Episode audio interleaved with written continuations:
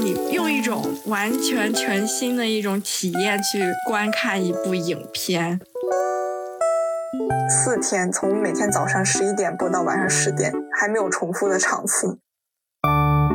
那个雕刻南瓜比赛的评委是汤浅证明。天呐，好可爱！大家收听香蕉平底锅。我们今天讨论的主题是费纳奇动画周。呜呼，耶耶！鼓掌。大家好，我是海星。呃，大家好，我是西晒。大家好，我是华蛋。大家好，我是水皮。我先确认一下，费纳奇的那个全称是费纳奇动画周吗？哦，费纳奇北京动画周。我看他之前的那种。公众号的文章上面写的是费纳奇北京动画周，但是为什么他也在别的地方有有活动？这个咱们上次去那个叫动画之夏，我跟你说，它是只有放映的时候，它就没有加北京，就是在其他城市。对它，它只要一开始评选，就是它每次开始筛选作品了，开始有入围作品，它就有北京了，我们的首都。我们今天是远程连线华大，因为 其余三个人都是在美国，只有华诞在北京可以参与到费纳奇。我是我是远程小记者。是的，华诞可以介绍一下费纳奇是什么吗？好，只说费纳奇这三个字，它是来自于动画的原点，就是费纳奇镜。叫 f i n a k i Scope，不知道我念的对不对？它是十九世纪三十年代费纳奇镜由比利时物理学家约瑟夫·普拉托和奥地利的西蒙·冯施坦·普费尔同期发明。它是一个。简单的来说，它就是一个圆形的纸片，然后中间有一个圆点，可以插进去一个棍儿，有点像一个表盘一样。上面有十二个分区，基本上就是大家要在十二个分区里面画能够接上的小动画。所以在它转起来的时候，你如果只盯着一个点看，它就是动起来的一个东西。费纳奇动画周就是以用了这个费纳奇镜。来命名，嗯，这个费纳奇镜一开始是为了科学制作的设备，之后成为了一种时髦的玩具。不过，好像电影发明的时候，它一开始都是用作科学的电，就是不能说电影吧，应该说摄影，或者说就是摄像、录影这种。我们在线上看那个费纳奇那个讲座，你还记得吗？就是在讲中国动画史。那个 AI 的讲座，那不是后面那个。哦，这个待会儿你们聊一聊。不，他就是在讲最开始中国动画是怎么产生的吗？好像是一个香烟广告什么之类的。它直接是从什么壁画开始介绍的，就是从人类的起源、人类艺术的起源开始介绍，到怎么发展到动画，就还挺枯燥的。但主现在壁画跟动画是什么联系？就连贯性吗？我感觉如果是正经的研究的话，好像确实会联系到壁画，就是他们在壁画上面画小人儿的话，会有那种连续性的动作，然后他们就把它那个视为动画这样子。就那时候已经有人有概念，把一个动作画成有连续性的这样子，可能这么连联系起来的吧。好。那华丹，你是第几次去的费纳奇呀？你这次去，我知道你上一次是志愿者嘛，你这次有身份过去的吗？没有，这次是一个观众，算是第一次真的当观众去好好看，因为前几次嗯都在国外，要不就是因为疫情什么的没有机会去看。对我去了二零二零年的，那时候应该是第。二第几届？我也不知道第几届的费纳奇，嗯，第二届，嗯，然后当时是二零二零年，当时是还有一个 Cal Arts Experimental Animation 的单元，哎，我当时入的那个单元就是那一届，就是那一次，哎，真的吗？对啊，你那时候入学了吗？所以你早早看过水皮的作品，呃，但是不，我没有，我不是在 Cal Arts Experimental Animation 那个，我是在他那个一个单元里面放映的。哦，你在那一年哦哦，那有可能我真的看过。哦，那有可能我们真的是擦肩而过。哦，有可你当时有去吗？我有去，那可能真的是擦肩而过了。对，那你当时有看，你有看到 CalArts 这个单元吗？我有看，基本上就是在我们课上放的历届优秀作品，稍微有一点哦 走神。哦，really？对呀，就是每一次在哦，我们有一节课叫做 First Year Short，就是我们每一第一年作为就是研究生要做的作品，基本上那一个栏目当时放的就都是 MFA One First Year Short 做的作品，然后老师都会给你播一圈，看看啊，你看以前的学生做成啥样，你们得往那个方向去够一够。啊，华丹，你还有啥想要补充的吗？有关费纳奇？有关费纳奇，我觉得我这个列出来有点像一个费纳奇的招标。我想问一下，我们当时是一起去了，就是我跟水皮还有华诞一起去了杭州的费纳奇动画之夏。那这个北京这一场跟杭州那一场有什么区别呢？你你体会上？其实我觉得。在它的流程上还是比较一致的，但是不一样的地方就是在北京的这个规模比杭州的要大很多。他在的那个中间剧场，你们上次来的时候是去中间剧场看的吗？还是在？我忘了，好像在好像在中传附近吗？反正好像在一个比较偏远的地方。哦，那有有可能，就我觉得这个那个地儿比杭州我们去看的那个剧场要大，然后它是一个。园区里面有不同的楼，里面还有不一样的展。它最大的那个地方是在它那个剧场里，是它的卖东西的那个地方。它的市集，它的市集和放映是在它那个剧场，它的展览是在另外一个地方。就感觉我们在杭州的时候，他们没有展览啊什么的，嗯，和论坛这样的活动。然后那个剧场也比杭州的剧场要大一些，人感觉也特别多，就是它外面那个那个卖东西的区域。基本上就是挤满了人，你要在里面挤来挤去。它剧场原来比杭州还要大，我记得杭州比我第一次去费纳奇那个剧场要大。Me too。那可能他换了个地方吧？对，可能难道他不是同一个地方？不是了，我觉得升级了，有可能他已经飞升了。西晒有去过吗？就是因为我没有去过，所以我这次来就是想以一个不了解费纳奇的观众来问问你们问题。嗯，你们真的有点超前了，我都不知道费纳奇是什么。费纳奇他是什么时候办呢？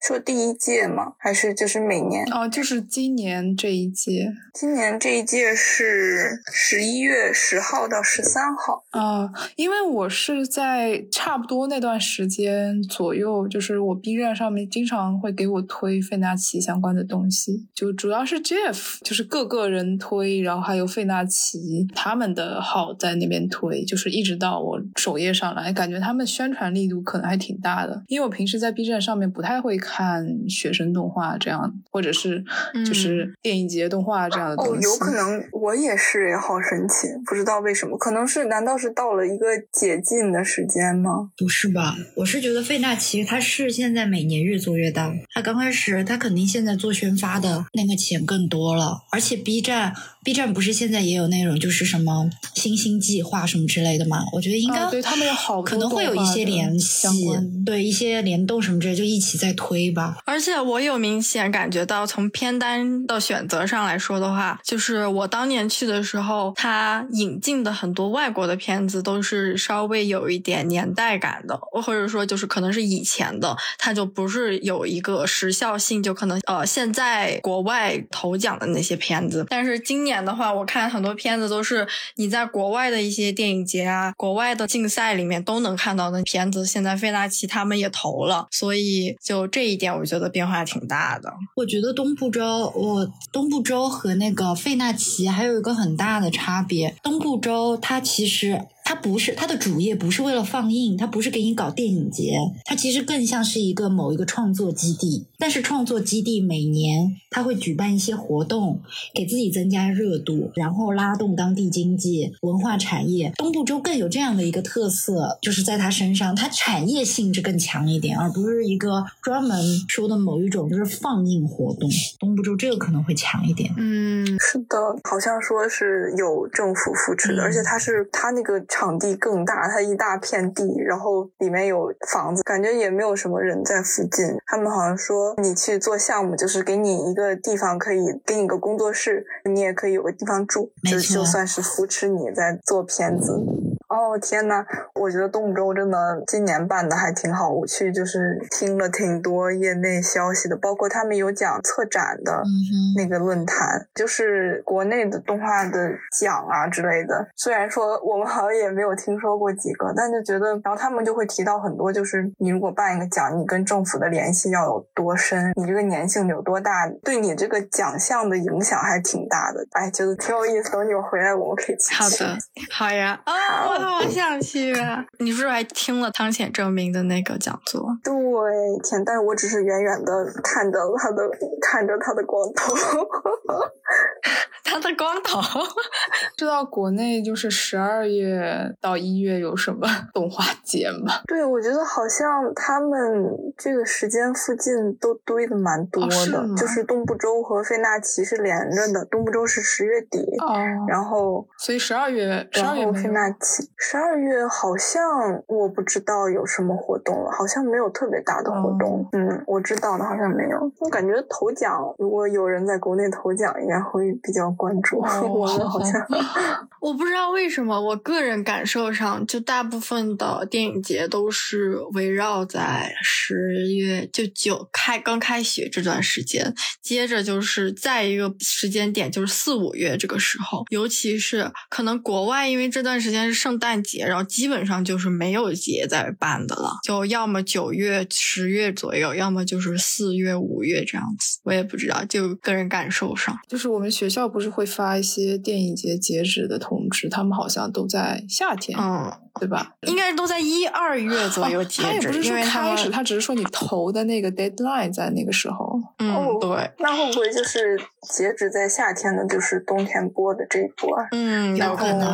那反正得要几个月的筹备。那如果是夏天截止的，可能就是冬天开始。但是费纳奇的截止日期好像是九月多，没错，我记得。嗯，我觉得国内好像就是他要赶一波学生做毕设。或者做作品，你知道费纳奇放映分了什么单元吗？好，我们讲一下它的内容。就是今年我们作为背景资料，简要的说一下零二零二三年它的这个动画周的内容。它分为了学术论坛、展览。市集和放映几个比较大的活动块也是交错同时进行的，但它比较好的是，像展览和市集都是一直开放的，就是你可以在看片儿的间隔中去看，就是不会错过什么。但是论坛好像会让我看你怎么选择，我主要去看的是。放映和展览，然后放映它是分了特别展映，有两个专题的展映，一个是叫葡萄牙百年动画，好像是他们的一个评委，呃，还是朋友，就是一个葡萄牙人，然后他们费纳奇跟那个人有点交换资源的感觉，他们就是互相换了一下片源，葡萄牙在播中国百年动画，然后他们挑了几部葡萄牙百年比较好的片子，然后拿过来放，还有一个卢子英，哎，等一下。你说这个主题哦，我就想查查一下，因为我怕后面说不了。这个主题，渥太华今年也有一个是波兰百年 动画，所以大家都是换着来播，是吗？哦，波兰动画怎么样？波兰动画很好啊，我没看那个，因为它跟对它应该很好，我超想看的。但是当时因为它不是只有一个展厅，就不是只有一个放映厅，我一般都只在一个影院里面蹲着，然后那个影院放啥我就看啥，我就不会专。专门跑到其他的放映厅，然后波兰那个是在其他的放映厅放的，我就没有赶，没能赶过去看。东欧那时候的独立动画是一种流派，有没有研究？想听你们谁讲讲？嗯，可以，哪天我们研究一下。可以，我们哪天可以放一个片单？我感觉波兰动画都就是给我一种微妙的，给我一种苏联动画的感觉。就反正我我记得国内好像动画里面比较熟悉的一个波兰动画叫。看一下是不是关对，它叫就是堕落的艺术，就是它是一个短片，就是好像是让人跳下去，然后他们想要拍照片，就是是他们的创作，你就是人掉下去，然后死掉，然后就是那个场面拍成照片那样子，不太记得了。我这个真的好多年前看的了。我记得这一个短片是因为就是好多应该是电影学院，中国电影学院的学生可能会就比较推荐这一部，因为它跟就如果你们记得，就是像那种打个大西瓜那种，经常出现在各种地方，我也不知道到到底是哪里，不记得。嗯，我看它好像是一个 CG 的。哦，他们好多都是 CG 的，你还可以看他们有一个嗯叫大教堂，哎，同一个人的，不好意思，就就是这个人，就是这个托莫克巴金斯基，感觉他应该算是比较有代表性的。哎，他参加了 The Witcher，哎，猎魔人，他的另一部电影放映机也，我都在哪儿看的呀？就怎么都是他的？他是一个波兰动画的顶流主，像是那个披头士的 MV 就受东欧影动画影响很深，当中有一个艺术家的风格啊，那个黄色潜水艇对是吗？，最近的那个嗯，再见吉罗姆也是，但他可能没有追溯。对呀、我觉得黄色潜水艇影响了好多法国人的作品。我同意。还有部我也不知道它算不算是动画，它是真人，但是它就是形式有一点动画，叫这探戈是实验啊！他们当时探索了很多动画的可能性。探戈，嗯，探戈是一九八一年的，它是因为在奥斯卡的那一届奥斯卡获奖名单上面，所以我才看的。哪个看哪个歌？探戈探戈，Tango 探戈，跳舞。Tango，、哦，探戈，哦，探戈。天呐，我一定要吐槽一下费纳奇他的他的这个片单，我不知道是因为今年的实在是太长了，还是每年都是这样，它那个太难找了，可能因为太长了都没有印出来一个像咱们夏天看的那个册子。哦，真的呀？今年册子上面只有每个单元，就是说第几单元、第几单元，但是里面没有片单，所以你要看片单的话，就要去他的公众号上面翻阅，找到他专门发那个片的那个地方，然后每这次确实很有不方便。对，而且它还很多，然后每次要翻特别久。不过它倒是里面内容做的还蛮好的，你可以在选你要去看哪场之前看它，它有一个大概十几秒的预告片，就还蛮好的。嗯，B 站经常推那些预告片，他们竟然在 B 站也，不过挺聪明的，在 B 站宣发。我的妈呀，感觉有很多片可以看。你有见到陈莲华吗？话说，我看到他了，因为他是今年渥太华的评委之一。他好自由啊，他怎么哪儿哪儿 都去？他不是还不是还在北电教课吗？对啊，对啊，我以前还问了他关于独立动画师的生存之道，他怎么说？他怎么就是你得不能偷钱，不能投钱？不能钱，图钱。哦，就这行打扰了。这行没得赚，很苦。好，嗯，刚刚说到它的放映有一个葡萄牙百年动画，然后它还有一个卢子英动画作品回顾，但这个我就是因为撞了没有去看，感觉嗯还蛮可爱的，没有去看。然后还有一个玩偶的迷你世界是做偶动画，就是 puppet animation 的一个合集的放映，然后还有胶囊计划第二季，这个我也没有去看。还有它除了这些，还有八个短片竞赛单元，一共是一百三十六部动画短片，然哇，后我的妈呀！四天，从每天早上十一点播到晚上十点，还没有重复的场次，感觉量很大。啊，我想问，只能看一场吗？说每一部？对，今年好像就是这个十一月的这场是，但是我们今年暑假去看的那个是它会有重复场的。哦，我想说这就是，所以一百三十六就是特别多是吧？因为我也没去过其他的。那应该吧他那个我觉得是蛮多的其他的一般会有多少呢？就是咱们电影节，不说动画电影节。我想问问，一百三十六是全部都是参赛的吗？应该不是，我觉得应该是加上它特别展映是一百三十六部。啊，其实渥太华也有蛮多的，但我没有具体数过有多少部。但它除了应该就是除了五部长篇以外，还有汤浅证明的一些长篇的特别展映之外，其他应该全部都是全部都是短片。不过感觉这次费纳奇分的也挺也有挺细分一些单元的。对，我觉得费纳奇他，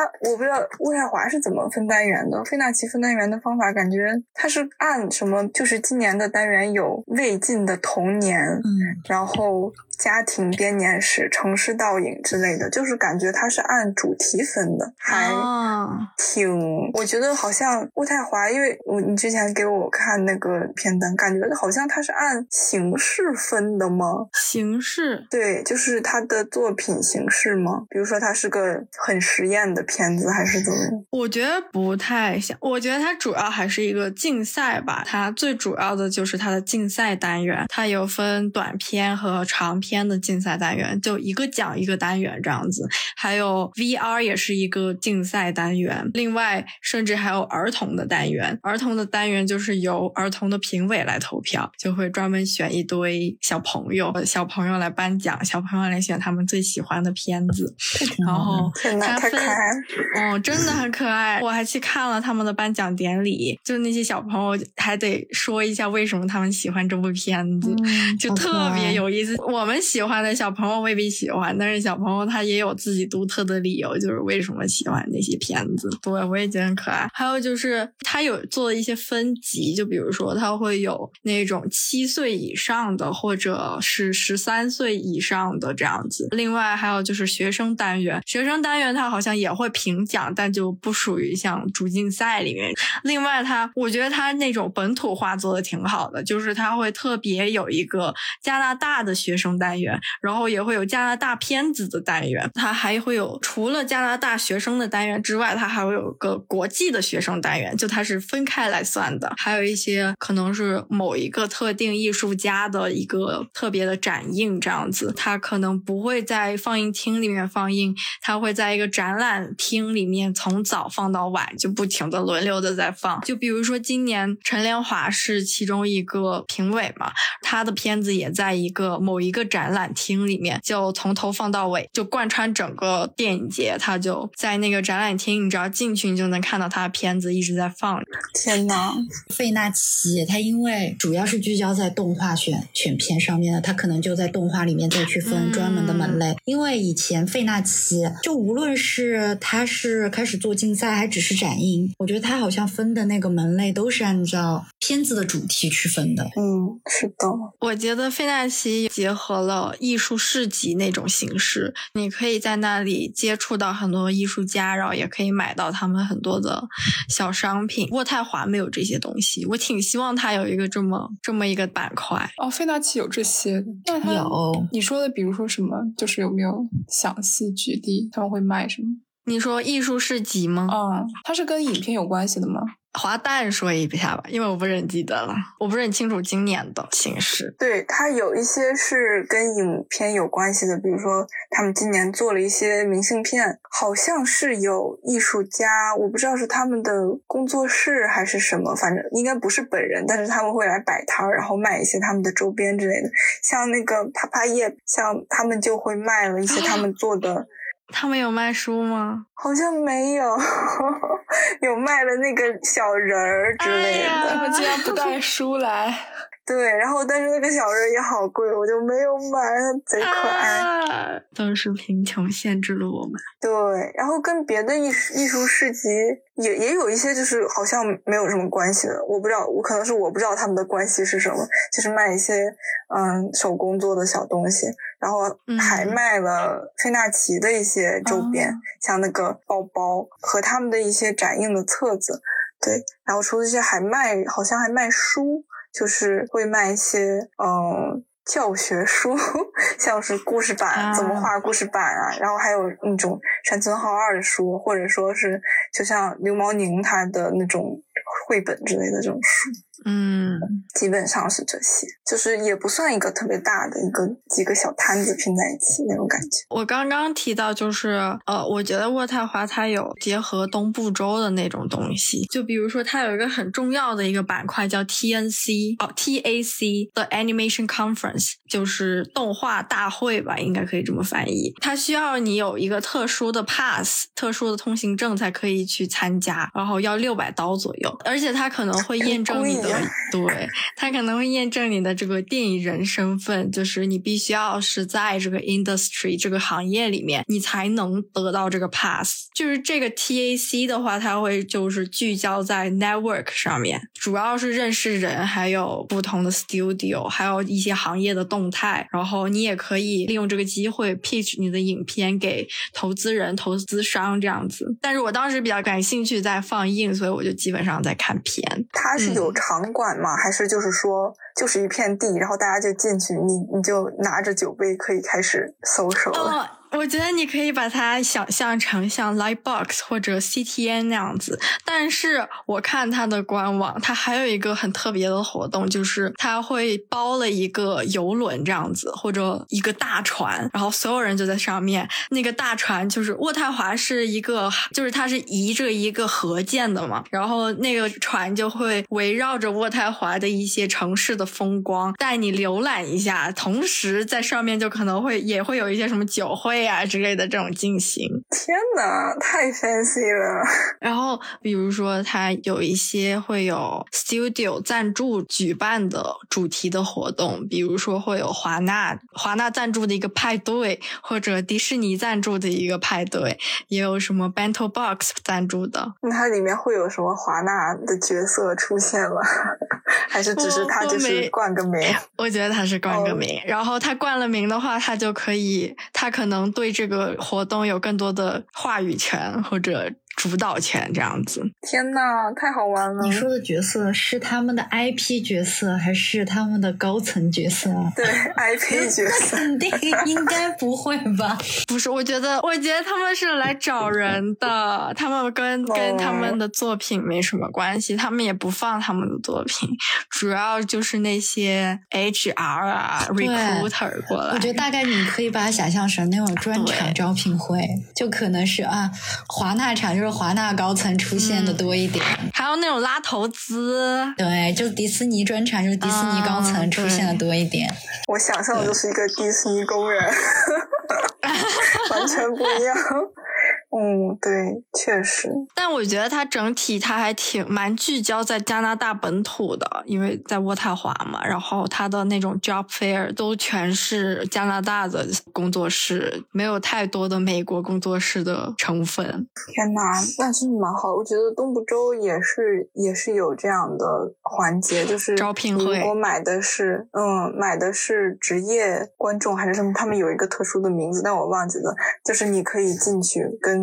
人，你就坐在小桌子前面跟他聊天，就有点像我们 portfolio day 的感觉。然后他们好的还是他们有一个 pitch 单元，但是进那个单元好像是要投投，然后被选中才可以进去的，就是站上台跟下面，对对对，就是然后你就可以说我这个片我这个片子现在做到哪步了，你有点像好像是七分钟还是几分钟的一个 pitch。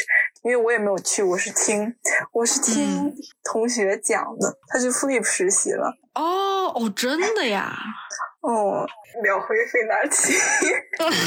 但是我其实觉得他也没什么特别能讲的，因为就是像他的片子。费纳奇吗？对，因为像他的片子短片只看了一遍啊，包括还有好多没看的，而且就有些你都看不懂。然后看懂了，其实我也不知道大概能讲啥，就是觉得哇，这个片子很可爱这种感觉。哎，那我补充，我补充说一下，就是当时在渥太华的时候，还有挺好玩的活动的，就是除了放映以外，还有一个是那种叫我是作为志愿者去的嘛，其实这些活动我是不能参加的。它有一个活动就是叫做导演 picnic，就是。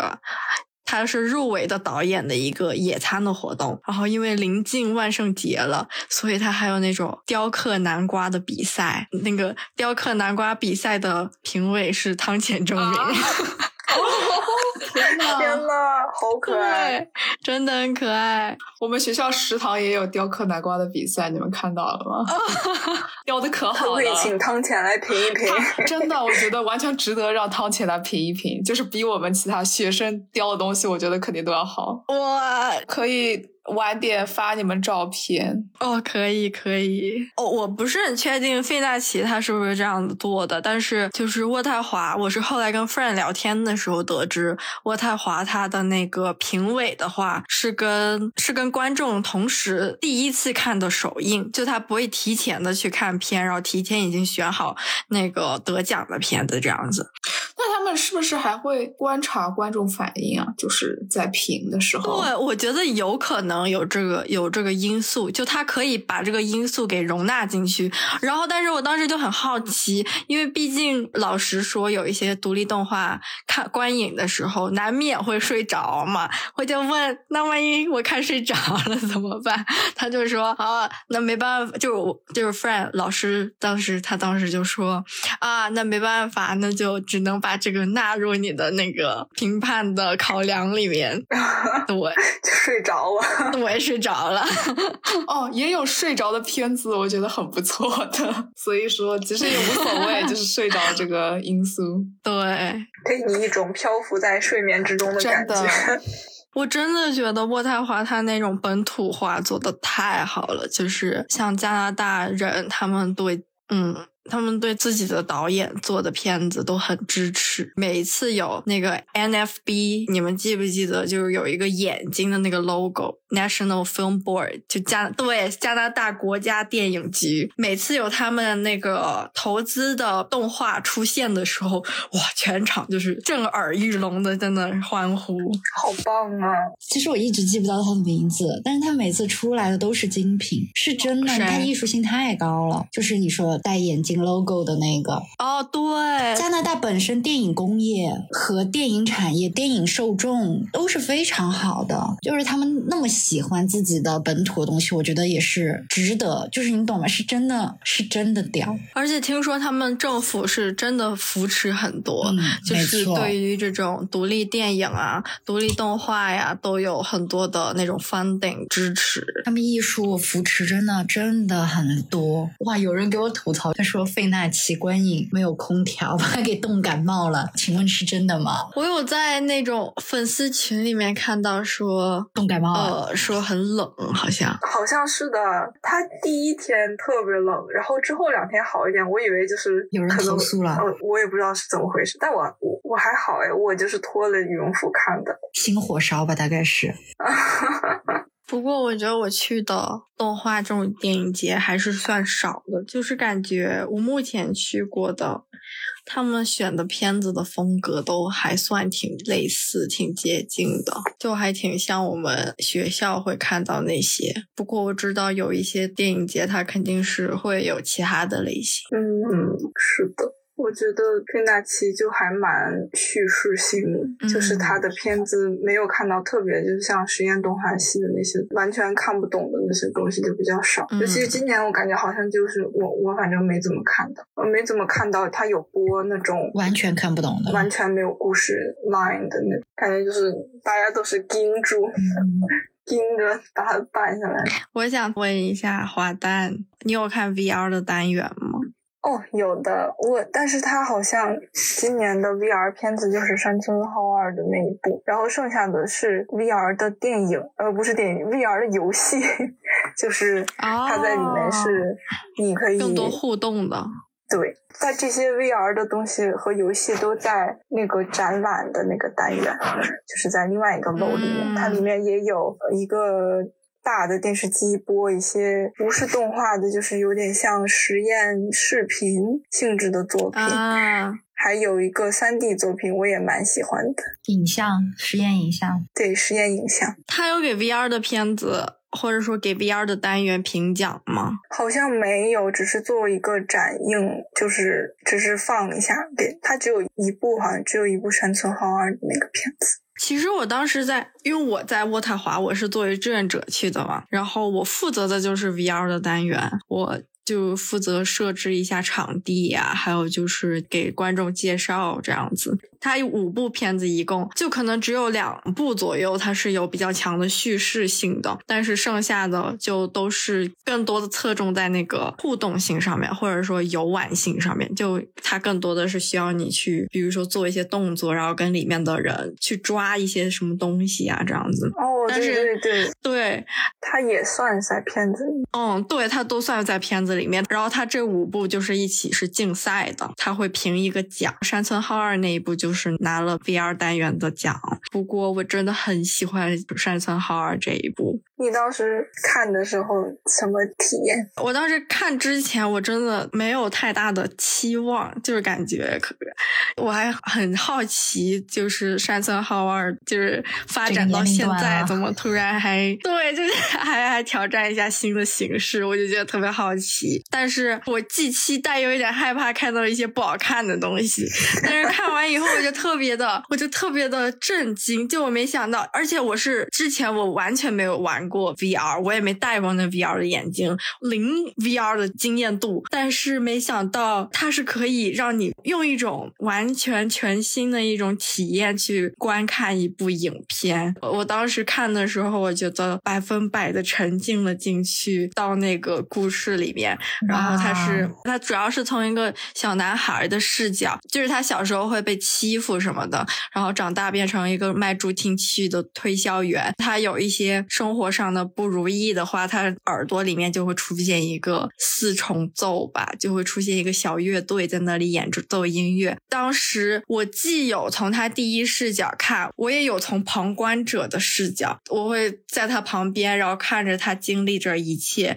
而且我是我戴着那个眼镜，我是可以环顾四周的。我当时就真的，尤其是在那个小男孩他自己的那个房间里面的时候，我就我就当时不停的在看他书桌上的一些细节呀，还有那个床上的一些细节啊，我就不停的在看。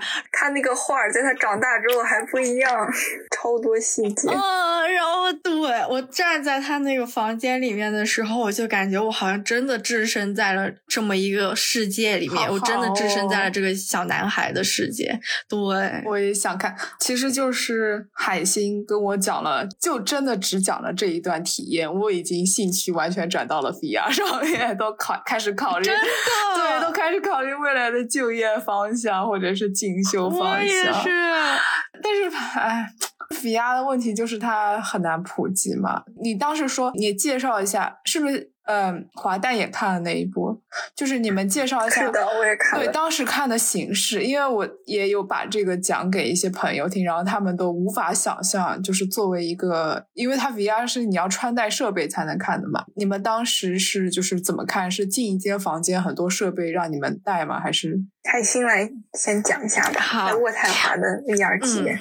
当时是有一点像是一个，他是在一个大房间里面，然后房间的就每一个靠墙都放了一个像书桌，然后书桌上放了一个 PC 的显示器，就是它一般是 VR 的眼镜，然后配上两个控制器。基本上的话，它是有一个设置的范围的，我不知道怎么理解，就是就比如说你坐在这个座椅上面，然后你跟这个书桌要保持一点点的距离，因为你要有一个空间去移动。但是呢，你尽量是不可以改变这个椅子的位置，然后你整个人就举着那个控制器，戴着那个眼镜在这里这么旋转着，这么在跟里面的电影互动。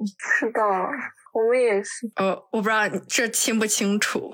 那你们当时是，呃，就不是你当时说是有很多人排队，就是大家轮流去带这个设备是吗？嗯，对，因为它只有每个电影就只有一副眼镜，还有一个显示器，所以就是必须要等上一个观众看完了以后，才能到下一个人轮到他来看。而且山村浩二这一部是将近有四十分钟，这个就是我觉得它就比较难做的一点，就是大家不能同时观看。对，不能同时观看。就是同时观看的话，就得要有多台设备，它的那个成本就会上升。但是如果不能同时观看的话，那它这个观影体验它就是一个纯私人体验，就不会存在同一场观众之间的那个气氛的那个交流。我觉得它有一点像游戏的形式，就是我觉得它未来如果发展的话，可以上线 Steam 上线游戏商店。然后，因为我看它在播放的时候是从 Steam 里面播的，这样吗很神秘的事。哦，因为我知道 Steam 上面很多 VR 游戏做的还挺好的。对，我觉得如果以后就是每人家里有这个，它就可以变成一个大家都在玩的游戏的感觉。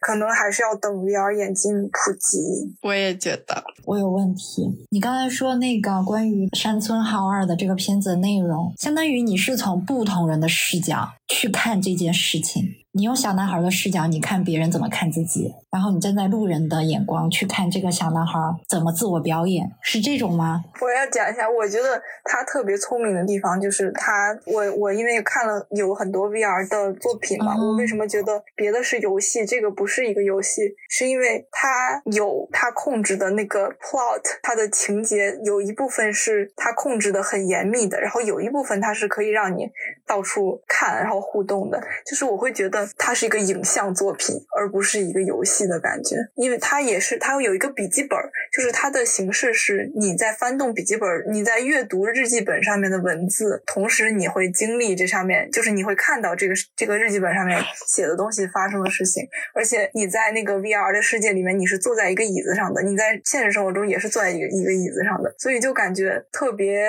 沉浸式，不会说你在里面跑，但是你你在现实生活中只是坐在椅子上，你就感觉。你真的在那个世界里面，他的角色转换，他是在 plot 里面的，就是他会告诉你，你现在是小男孩视角，你在看什么，或者你现在是大人视角，你在看什么。那我好奇，那个笔记本是谁写的？那个笔记本有点像是第三视角，就是它是以它是那种叙述叙述故事这样子。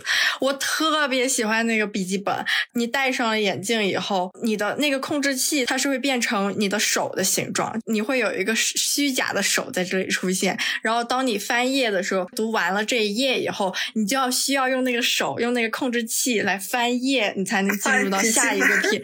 对，你要翻那个笔记本才能进入下一个篇章。而且最神奇的是，你知道，当我在看那个笔记本的时候，你是要稍微低头，你知道那个真实感，你是真的感觉那个字儿非常的清晰，你真的感觉你在阅读一本书。但是这本书它是你没有重重量，但是你真的阅读这么一本书，说不。上来就非常的沉浸，特别有意思。是的，然后特别好笑的是，因为我们当时是两台机器摆在同时摆在一起看的，然后旁边那个机器。它声调巨大，我就有点听不太清我那个 narrative 到底在讲什么，反正就是听不清他那个旁白到底在讲什么。然后我就疯狂低头看那个笔记本，然后可以读它上面的字，然后很好笑。我想继续问那个情节，那那个我现在先入为主的去想，那这个小男孩可能看别人的世界，可能是比较充满敌意的，是这样的吗？就是很没有安全感，因为他听不到嘛。这个小男孩他有一点点，他小时候是被欺负的，这有一点点剧透。它这个故事的一开始，你会出现在一个小盒子里，然后这个小盒子相当于那个小男孩他的一些秘密这样子，或者说他的一些宝物，然后你可以把每个宝物抓起来看一下，这个宝物上面附带的一些记忆碎片，然后蛮像游戏的，对，它相当于它有不同的形式把这个故事给揭秘出来。哎，那我好奇。那别人看是会有反转吗？就是那个小男孩觉得别人在欺负他，呃，什么意思？就是外人其实没有在欺负他。我觉得他没有在讲这方面的问题，我觉得他更多的是讲那个小男孩通过音乐救赎了自己。他耳朵里面有一个小乐队，就是演奏。每当演奏音乐的时候，他就通过音乐，然后救赎了自己的一个很温暖的故事。我觉得它的整体的故事框架还是很很死的，也不是很死，就是它被作者牢牢把握住的，不像不像就是那种。你不同的选择会走向不一样的，它是其实就是你一个沉浸式电影那种感觉，我觉得。然后中间你可以有点像我翻看一下他这个他这个小东西，看他有什么背后故事这种感觉。嗯嗯。就是我同意他那个电影感很强，我觉得还有一个原因就是他那种场景的设置，我觉得他有刻意的去给你一些特定的视角才能看到。比如说有一个地方，那个小男孩他可能本来在地上看他的玩具，然后他突然抬头了，看向了你，那一瞬间就有点像是你跟那个小男孩对视了。就是他有一些这种电影叙事上面的一些巧妙，它不太像一个完全的游戏这样子，也会有一些，比如说可能从低处往上看啊，或者从高处往下看这种，就是稍微有一点像电影镜头，但是你是可以环顾视嗯，就四周像你是的。个摄像机，但是你的机位是其实固定的，你就是可以摇。哦，对对对，然后我当时特别好笑，我当时就是想，嗯，我现在就要拿我的头来当摄像机，给他拍一部片子出来，然后我就把自己的视线，因为它会投影到外面，就是外面的人排队的人也可以看到，我就故意让我的眼睛非常的平稳，我在哇，乱看，是你导好好演。笑。我觉得他这种方式还就是就是你可以一边做一个东西出来，你做出来之后，你还可以通过看的方式直接拍一个片子出来，很高效。其实这有点像虚幻引擎了，就是有一点把整个世界给你 settle 好，然后你就自己把你自己操控着在那个地方机位给它给开启。有点像进入玛雅世界，但是里面是一个炫的非常美丽的玛雅世界，而且它建模建的好聪明啊，我也觉得，很简单的建模，但是效果超级好看。好想看！但它是 VR，它有体验感，啊，好想看！我觉得看他的 V staff 也很美丽。我当时问了那个，因为当时在渥太华的时候，山村浩二这部片子的制片人去了，他跟我说的就是这部片子，山村浩二他应该是只负责了搭建前期的一些艺术美术风格，还有这个故事，然后三维的部分就是请了别的团队，还有 VR 的部分就是请别的团队来帮忙做的，真好，所以他是没有参与建模的。我觉得这就是艺术但是他说他是他提出来要做 VR 吗？还是应该？是应该是的。我觉得山村浩二他有一个很特别的那种艺术风格嘛，就他的动画是很强烈的那种手绘的风格，每一帧都会有那种纸质啊手绘的那种非常粗糙的感觉。然后他的这个建模居然还原了他这种感觉，就特别神奇。我觉得他他贴材质，他贴那个循环材质嘛，而且他对于那个乐队四重奏乐队的角色设计，他是选择那种比较抽象的方式，很高级。我觉得我们以后如果做三 D 的话，可以多多学习。我以前对三 D 一点感兴趣都没有，然后我看完这部片子，我就觉得我的妈呀，三 D 还能做这种东西，太酷了！它是不是三选二那一种？哦，对，它的渲染方式就是渲出来比较平，就是你看的时候感觉挺像山村浩二画的东西的。我觉得是因为它贴那个材质就是贴了很多有很多笔触的纹理，然后它上面还有循环的那种抖动效果，点儿点儿之类的。对，但它的膜其实就是一个六边形的一个东西。嗯，那华诞，你有看还有什么印象深刻的片子吗？我们要不从他们今年评的奖来，就是一个一个说一下吧。虽然我没有看全，但是很不知道为什么，就是他评上奖的我都看到了，哦 蛮奇妙 那的。还挺好。我的妈呀！我在看他颁给冯泽来的那个授奖词，说不上来是好还是坏。等一下，我想我想说，这边只有华蛋看的，只有华蛋看了冯子来的那个刑场对，上的婚礼我没有看到，我好想看啊！我念一下他那个授奖词，他那个授奖词说他，我都不都不知道是他在骂他还是他在念褒他。他是这么说的：他说有一个时期，很多在海外学习动画的中国学生都喜欢以动荡年代的人物或事件做题材，或者因为国际间的话题性，又或者觉得这个题材很有中国特色。虽然不是好事儿，但容易讨好外国啊观众。这是颁奖词，这是侮辱。等一下，这是对，这是。颁奖词儿。那为什么这样？那这样子，既然都这样，那干嘛何必要把大奖给他呢？对呀、我也觉得他们不应该是想骂他呀。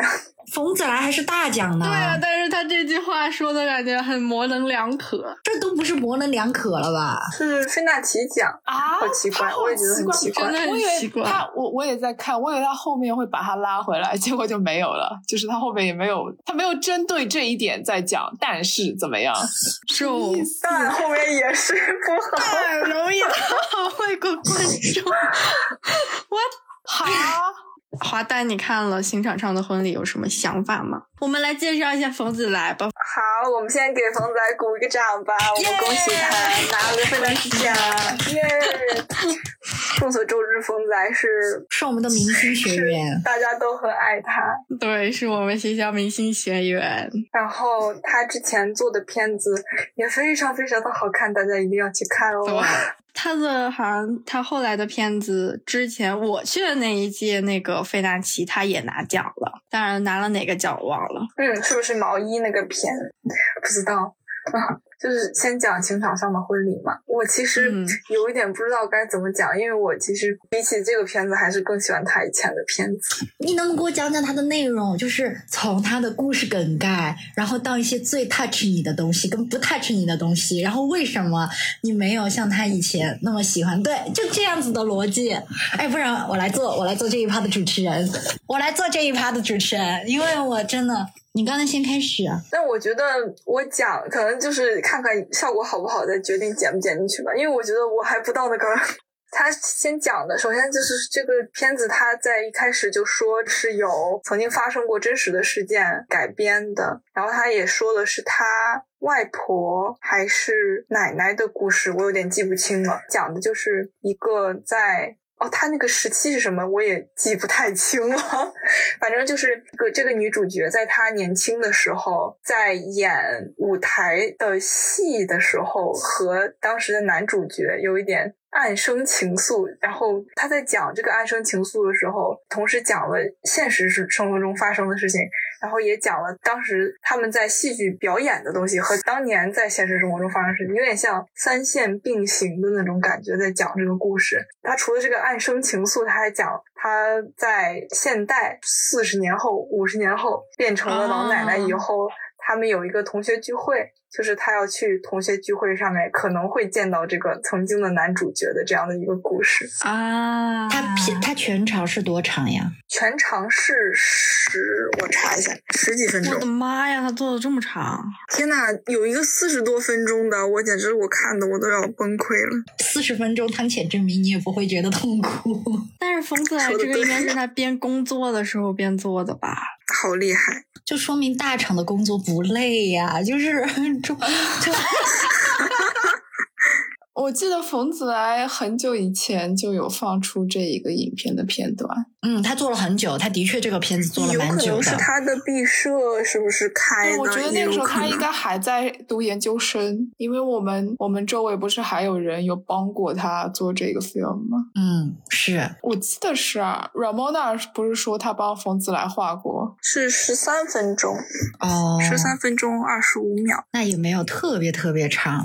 我还是读一下它的简介。吧好，曾担任《刑场上的婚礼》女主演的退休演员小燕子决定赴宴参加一场剧团团友聚会，为了见她多年未曾谋面的初恋兼男主演阿文这样的一个故事。嗯，所以他当时是因为就是时局动荡和那个男的就是没有办法在一起吗？其实他没有讲的太明白，他就是通过我觉得他我最喜欢的地方是。他的切镜切的实在是太有疯子爱味儿，就是他通过几个交错时空但是相同的动作来串联起来，和他那个粉色、红色小红花的发卡串联起来，这个三个时间点发生的不一样的事情，然后你就会觉得他同样的动作的感情是完全不一样的，然后就觉得哇，这个真的是编排的很巧妙。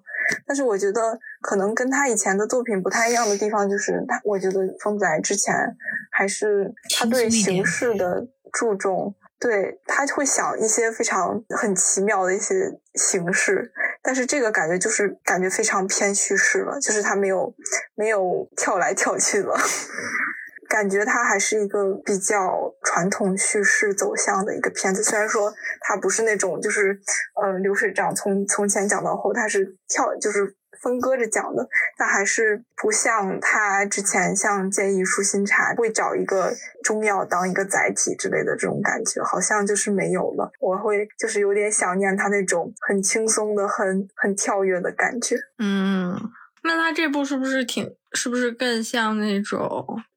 就是稍微的嗯那种 live action 的形式，就是没有那么多。嗯，是的，我觉得是的。可能我看，我觉得也有可能是因为它的主题就是一个很现实向的故事，它也就是嗯讲的就是一个现实发生的故事。而且我看，我觉得冯仔好像也有转电影导演的意向，就是他也是喜欢这个东西。这就是我想说的有一个点，就是你要用什么样的思维去对待动画？到底动画你是做动画还是做动画，还是你只是用动画去做电影？我觉得可能现在冯子来就是想要一个转型，他只是想要利用动画去服务他想要去讲一个故事，想要去表达一个主题。我觉得他可能就会做出很多和以前不一样，就是在画面上或者是很多不一样的决定呢。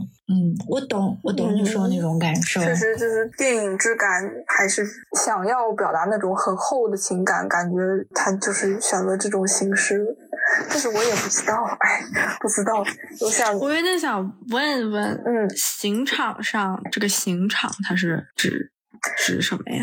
我也好好奇，是他当时在剧团的演的那个剧，是他的那个剧的名字叫《刑场上的婚礼》，两个人相爱相恋，但是呢，他们在刑场上面对对方表白了，还是就是说兼兼顾着那种我们要一直在一起的心情。但是现实就是在他的那个故事里面的现实，好像是男主和女主只是剧团的演员，然后他们两个当时也只是有一些小暧昧，但是没有在一起。嗯我蛮喜欢，就是他讲这个奶奶在她老了以后，她对于怎么讲，感觉拿奶奶当主角还是蛮少的。嗯，然后再讲他对年少的时候的这段，他在小的时候是怎么就是握紧那个发卡，然后他在老的时候又是怎么看那个发卡的，然后这种有点像同样的画面，但是表达的当时就感觉哇，时过境迁。其实我觉得动画还蛮难讲一个就是拉的很长的故事的，嗯，他用的这种方式我觉得很聪明。我在想他的那个，就是在又去看他的授奖词了。他说，虽然不是好事的那个好事，是不是指就是这个事情的价值取向不是好事？我也不知道是不是啊。他讨好归讨好，但他说的不是好事，确实不是好事。哦，那些动画里面不是有裸露镜头吗？就是那些大人嘛带小孩子去看费纳奇后面就是长聪明了，他又说就是这个是儿童场，以前费纳奇是不分的，有儿童场，然后也不会说这个需要家长协同，就是他以前是没有的。以前有那么一场，很多人特别是家长看见动画，然后再加上费纳奇的那一些海报，就觉得费纳奇可能就是那一种儿童子供向的，然后没有想到一进去哇，什么 就是什么都给你来一点，后就惊呆了。他应该跟他应该跟之前我跟海星去看奥斯卡短片的时候一样，就是他在有不适宜的情节前先会屏幕上放大字说啊，接下来的情节不适合儿童，请家长带小孩出去这样子。对有可能，我们当时就看的一家几口就走出影院了，离场，对，就离场了。对，他在他的那个片单上面标本场适适合观影年龄十四加或者四加，它就是分全年龄场和它大部分其实都是不适合小孩看的，我觉得就还蛮好的。然后他说那种家庭场的氛围就会有很多很多小孩来看，我也不知道这些家长可能哪里知道这个消息的。像我们生了小孩子就会去啊，动画师的小孩，完了还是一个消费闭环。我之前我忘了是去费纳奇还是渥太华，好像是费纳奇吧。我记得我感觉那些小朋友的观众给的反应还挺挺正面的，而且非常积极给给那些动画片反应。就我觉得作为一个观众来说，他们非常的及格。我要说一个，你说当时我那一场，我的那个动画不是，它其实是少儿不疑的，因为他有那种性器官的裸露嘛。然后那一场有小孩子，我当时我是忘了那个小孩子是啊当时有笑，还是我有听到小孩子有叫，就是发出哦啊，然后就在那一 然后就有类似的那一种反应，然后我心里面就咯噔，我心里面的确当时有咯噔那么一小下的。天呐，我记得我去看的那场家庭场就是很可爱，他是做 puppet animation 嗯。玩偶动画的那一场的专映，嗯。然后小孩子去，他们刚开场就是菲纳奇非常有仪式感的，必须要在开场念一段介绍词，然后他那一场嗯。不仅有介绍词，他还分别每一个作者和每一个作品都要介绍。他可能是因为有一些是英语的，怕小孩看不懂他那个他在讲什么，结果讲着讲着，然后底下就有小孩在叫，别说了，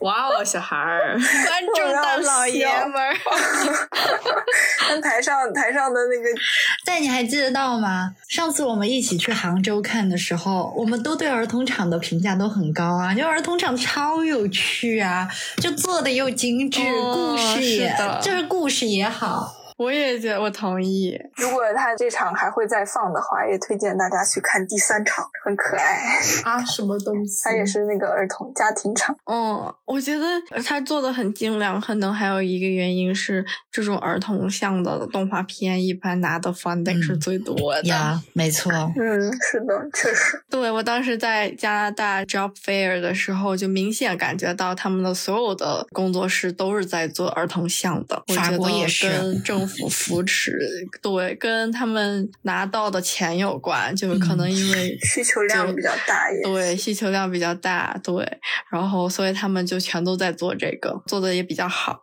我记得他们法国像高，但是是和高布兰有点齐名的一个动画学校。我主要我记不得名字，我从来都记不得名字我忘记字。它叫什么了。那个学校很厉害，而且就是只专不会门是泡提叶吧？有可能他是专门那个法国的动画公司去资助的，那个整一个那个学校就只有动画，而且一年只招几个人，特别小的班。你知道他们做动画专门的项目就是要去教他们，他们作画的目的，你要做一个儿童动画，就是你可以用非常艺术的方式，但是你那个东西你要让小孩子觉得有趣，你要让小孩子能看得懂。我当时就听到他们这种教育方式，我还就是觉得蛮有趣的。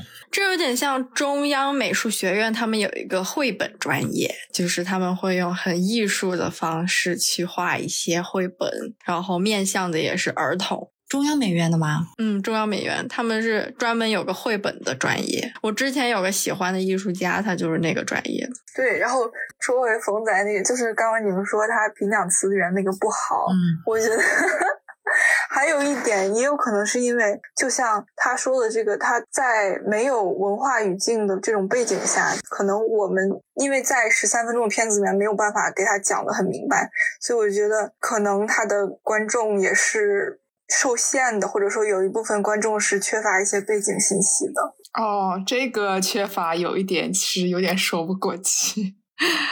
就我也不知道他是哪个考量，反正这个这件事情是导演自己可以控制的，就他前面可能再多一点烘托，大家就大概知道这是什么情况。嗯，我们讲一讲他的学生作品奖，颁给了一个法国的毕业毕设片，叫《新生》。我也不知道这个这个法语怎么读。他的导演是亚瑟塞维斯特，是在泡提叶电影学院的毕业作品。这个就是非常的法式。嗯我也觉得好看是的，我觉得天呐，法国人已经走上了这条道路，就是从再见杰罗姆开始。妈呀，这是艺术品！大家要直接就是把再见杰伦姆 就是变成圣经。但我觉得他们之前好像也没有就是这么明显的，大家都走上这条道路。这两年好感觉他们对他们到底打通了什么东西，突然这么蓬勃出蓬勃出现，我觉得是政府开始扶持了。好看吗？我也觉得超级可爱。我以为它会是一个，我也没有以为，我就是看这个封面就觉得很可爱。它就是讲的是一个城市里面一瞬间两个人对上眼的故事，然后也特别短，它好像是四分钟，四分十五秒，但它给人的感觉是一个很短的片子，就是特别轻松可爱的片子，好想看！巨可爱。我在搜这个你搜到了它吗？对艺术家，这是他的好好看啊，画的，就是哇，这太哇！这让我想到我当时，当时那个《再见杰罗姆》那个导演他的一些 visual development，网上发的也超好看。就是我觉得他的前期跟他的电影都很好看。天呐，太会画了！华蛋，我有个问题，说就是请讲。他，因为我们现在看不到这个影片嘛，然后我现在在看作者本人的汤不热，就是他这个影片里面这个工作量是正常的吗？就是这个，正常的，正常的，就是就是它其实背景啊，只是背景有很多是不哦动的，吓就还好吓人，真的很吓人，不好意思，因为他是 学生但等一下，我还没。有打开它的汤不热，太好看了。它是水彩吗？它的动画？我觉得他这种感觉就是跟我想象里面的法国特别像，很哦特别彩色，然后特别琳琅满目的感觉。然后不同的肤色，对，然后所有人都是天呀，好好看啊！走在一起。好想采访他，天啊，这不是我 thesis 想做的吗？快做！是的，好喜欢。真的吗？你这句好喜欢是在对谁说？是在对这个阿瑟说，还是在对水奇说？嗯嗯，对你们 boss。啊，我知道了，原来是对阿瑟说。阿瑟，阿瑟，请坐。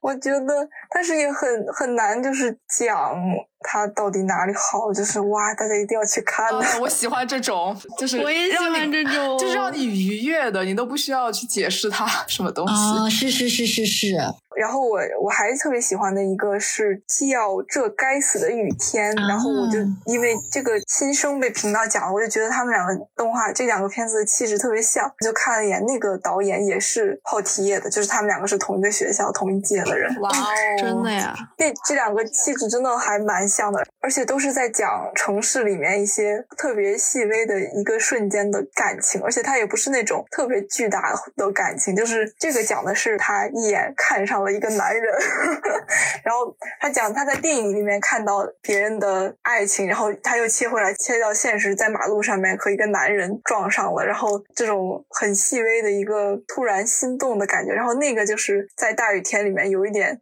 烦闷，跟朋友待在一起，本来打算想要出门，但是又因为下雨又没法出去，然后有一点讨厌，大家有点吵架，然后又马上有点和好的那种，都是很细微的城市里面感情，然后我就特别特别喜欢，感觉很法国。他们可能上的是同一个课，泡提叶，泡提叶是啥？就是这个学校，他的我看听上去很像一个网名啊。就跟你乱打的一样我。看费纳奇给他的中文翻译是这样的，我看上了这个网名，好奇耶，好厉害。La Potier，不知道怎么读。大家好，我叫跑题耶。哎，他他的那个法文的原意就是火药粉制造厂。哦哦天呐，好可而爱！且它是全法语真的学校这么哎酷？哦天呐，我离开了。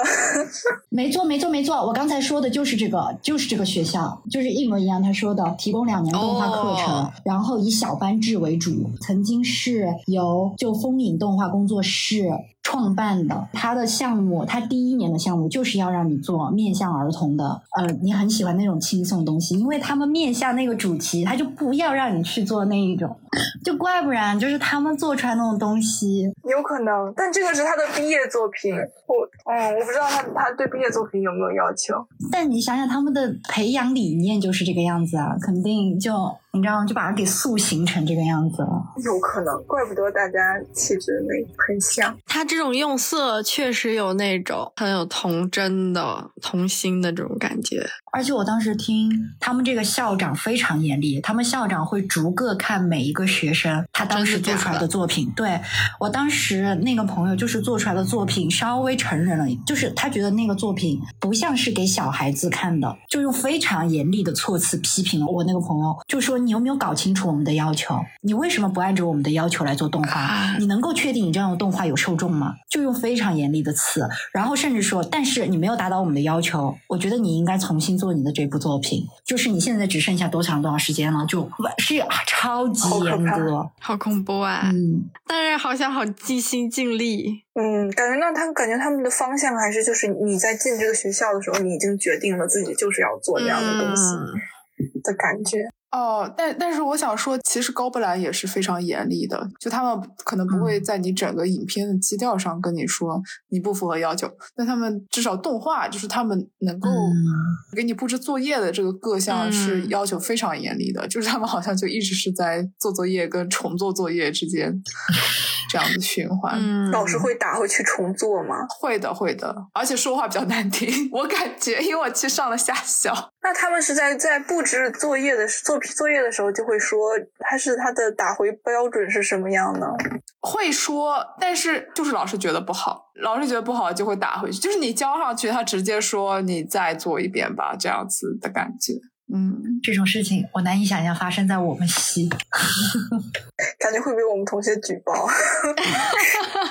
事儿多的美国人，但他们就是这个样子，就是所以他们至少就动画技术就磨得很厉害，感觉真的很严格。他们那但是西晒会觉得这种方式更好，还是你会更喜欢咱们学校的教课方式？他们入学考试已经需要你彰显出很强的动画能力了，然后进去以后又要这么严格的教你，所以他们一般来讲三年本科毕业以后就可以直接工作。嗯，都是很专业的动画人。你有个人偏好哪一边更好吗？我觉得这个东西看性格吧，就是嗯，但是我觉得你进不同的学校，多少可能你能发展出来的风格也会不太一样。就是假设你去那边，因为它还跟。就是当地环境会有点关系，就你到那边可能就会熏陶的更加偏向那边风味的艺术一点。就是很多中国人都在高布兰嘛，我感觉他们就算在国内的时候，他们是一套风格，可能会比较精致一点，但也不能说它是欧洲风格。但他们到那边以后，经常有一段时期的作品会非常的欧洲。嗯，但是说实话，我我其实有点，我感觉中国的风格有点很难定义。就我觉得有的时候看中国动画跟欧洲动画。感觉很像，我是觉得中国，嗯，我觉得年龄分层很重。怎么说？就是时代烙印实在太强了。我觉得他好像就像，嗯，大闹天宫那那个风格的东西，它就是直接断掉了。嗯，但我觉得不能拿它来说那个是中国的风格。但我觉得，就像我们画画，你很难说这是中国人画的还是什么人画的。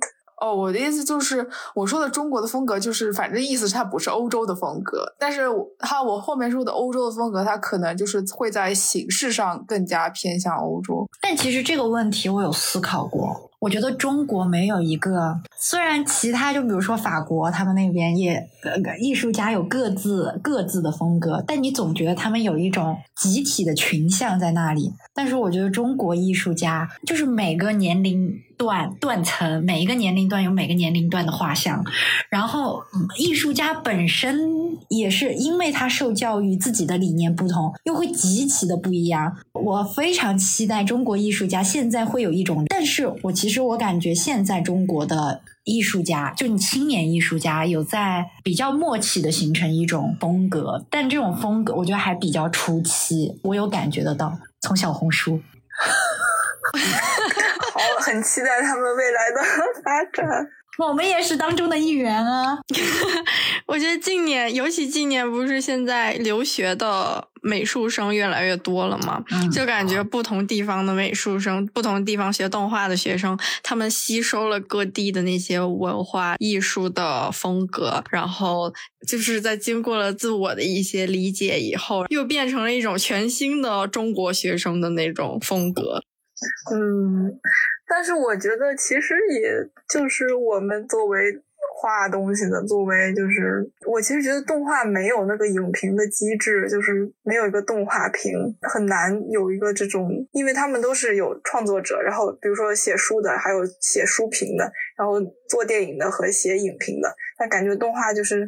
我我们作为创作者的话，其实没必要想的太，就是想太多了，反而没法做下去了。就是咱们，咱们就是喜欢什么画什么就行。就感觉有些人的他画的东西就有点像我太想说我这个东西是一个中国风的东西，然后就把它搞得有点，就就做出来东西就会有点奇怪。所以还蛮玄乎的，我觉得就有点像我们自己又在做东西，又在给自己当影评人，然后就会互相拉扯的那种感觉。哦，我之前也有思考过这个问题，就感觉，嗯，站在就是我之前选那个 Film Today 这个课的时候。候，或者选那些赏析课的时候，就。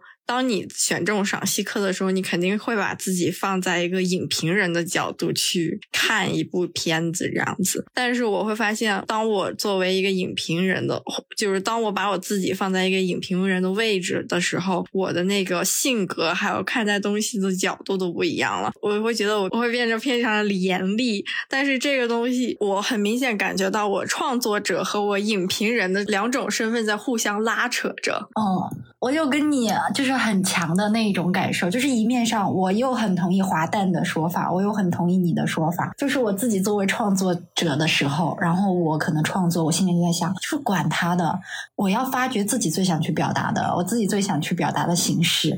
然后当你自己又加上影评的那一层。那一层身份之后，你就会加上很多更宏观的概念，就比如说我们的时代性是怎么样的，然后你的社会背景、你的年龄年龄层，然后你可能会逐个的再分类，然后有的时候你也会把自己给分类进去，然后有的时候就会，嗯，就会想说你是不是在某一种潮流不自知的已经被卷进去了？你可能会去做一个什么样的作品？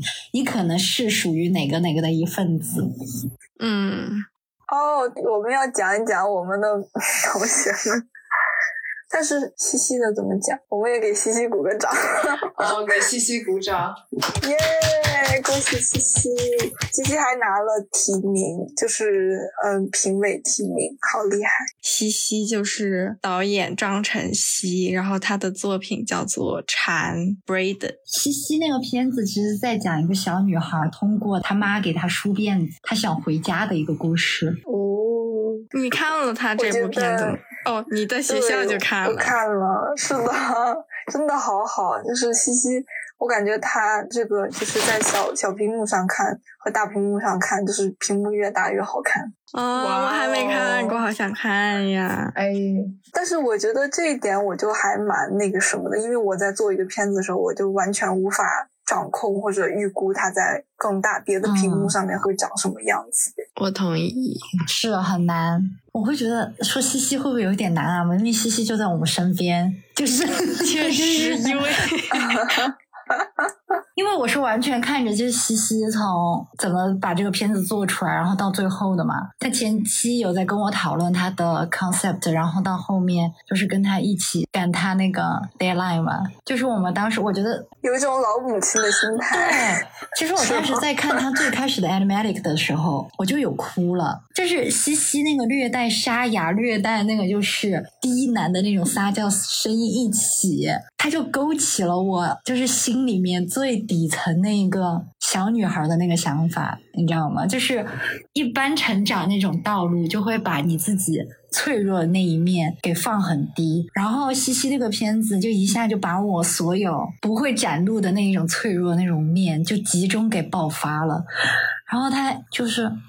妈妈，有些话我想对你说，我就整一个鸡皮疙瘩我就起来了。但是我更喜欢他 animatic 的那个时候那个音乐，他再配上他那个音乐一催我，我就受不了。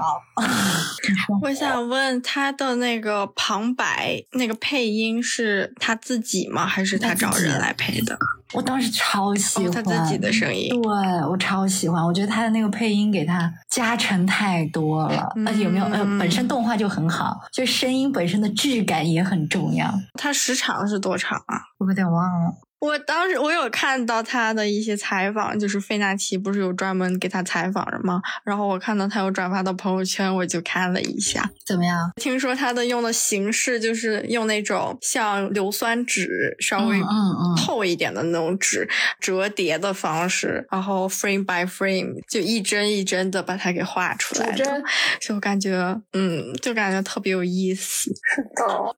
花旦，你要补充说一下，他有费纳奇的什么奖？蝉被今年费纳奇的一个评委提名了，就是他们每个评委都有三部提名，然后他是作为亚历山大·西凯拉的其中的一个提名出现在他的费纳奇的奖项里。嗯，那其他人为什么提名了就没有得奖啊？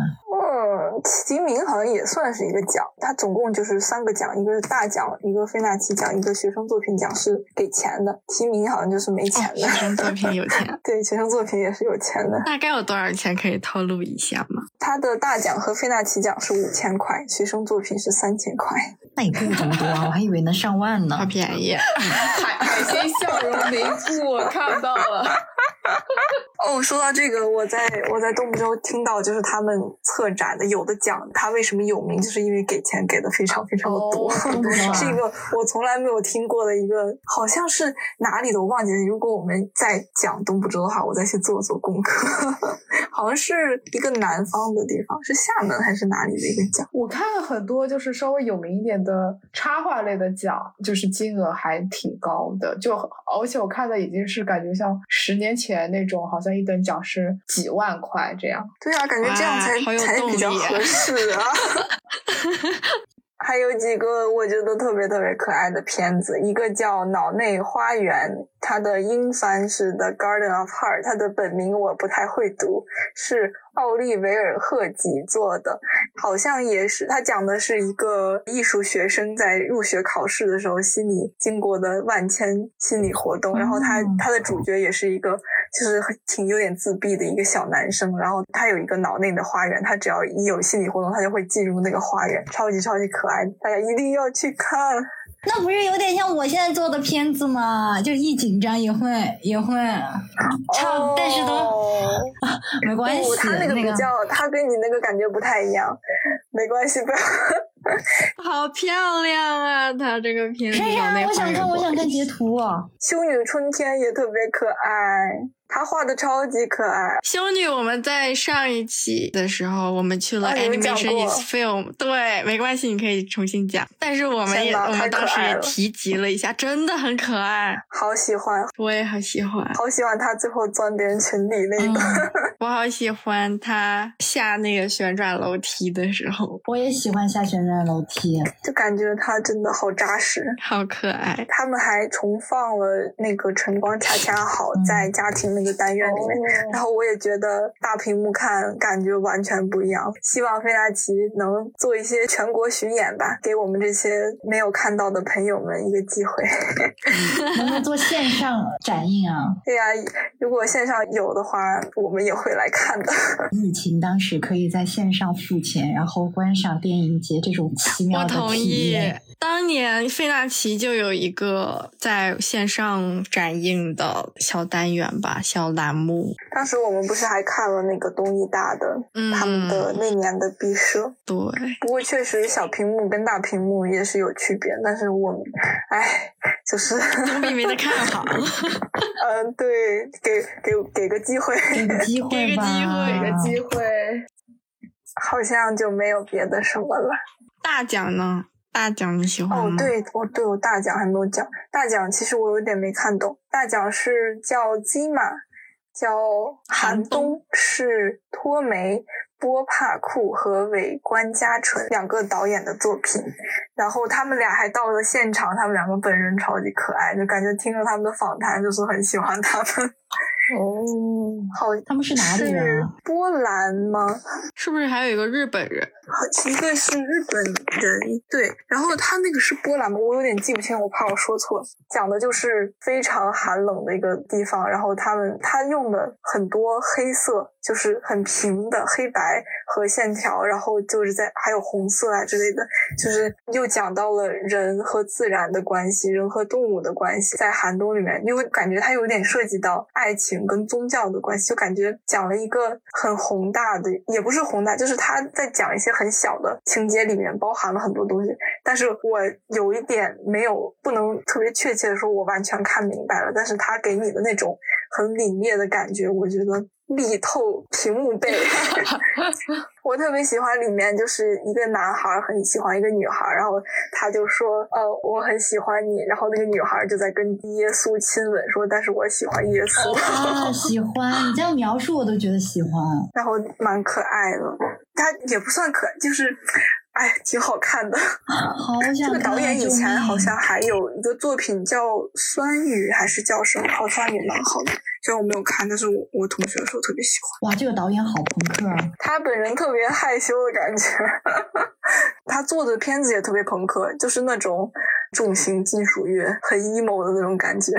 我在看渥太华拿了大奖那个，他也是一个日本的导演。我不知道这个费纳奇这个是不是夫妻或者朋友啊？但反正渥太华这个是一个夫妻。他叫 Miserable Miracle，导演叫做 Rio Olicasa。它是一个非常不叙事性、不角色动画的片子，好像《Miserable Miracle》是一本书还是诗歌？就它是一种非常新的动画形式，它把这个文字变形了，然后这个文字可能在文字 literally 的在跳舞，这种感觉。哦，我有点想到 Frank 给我们看的一个片子，会不会可能就是这一部？哦，但是他那个好像是蛮久以前的，嗯，对。然后这是这个是拿了渥太华的大奖，我就觉得好不一样啊，他们选的风格，而且就渥太华这个很明显，他颁的这个大奖就这一部，感觉如果不是从业者或者喜欢动画的人是 get 不到他有多厉害。就是如果你只看剧情的话，你说。题外话，你们这次关注一下我们班的 Raf，你知道 Raf 是谁吧？海星，你知道 Raf？我知道，他就是走这种路线的。他其实来录 Cats 的时候，他的作品也是 focus 在他自己这种体验上面的。然后他就画那种文字的动画。就很像那种感觉，就是各种那种变形跳跃，就还蛮有趣的。天呐，感觉好难画，感觉确实每个电影节或者动画节的取向都挺不一样的。嗯，是会有自己的取向。因为我刚才看那个 trailer，里面有几个部分，简直跟他的动画，我不觉得 rap 有抄袭这个东西，但是他跟 rap 画的东西很像，就是那个字像喷泉一样的那种张开，然后在那边不停在那边 flow。然后那个字一下就叉叉叉那种感觉，就好像 rap，就是会画的东西。换一个角度，它就是虽然你也是现在知道了，就是利用你自己自身的天赋做别人没有办法模仿的东西。对我发现这部《Miserable Miracle》也是谜语的耶，就是它有 credit 谜语，然后也有 credit NFB。那我们今天就聊到这里吗？好，我们今天就聊到这里，拜拜。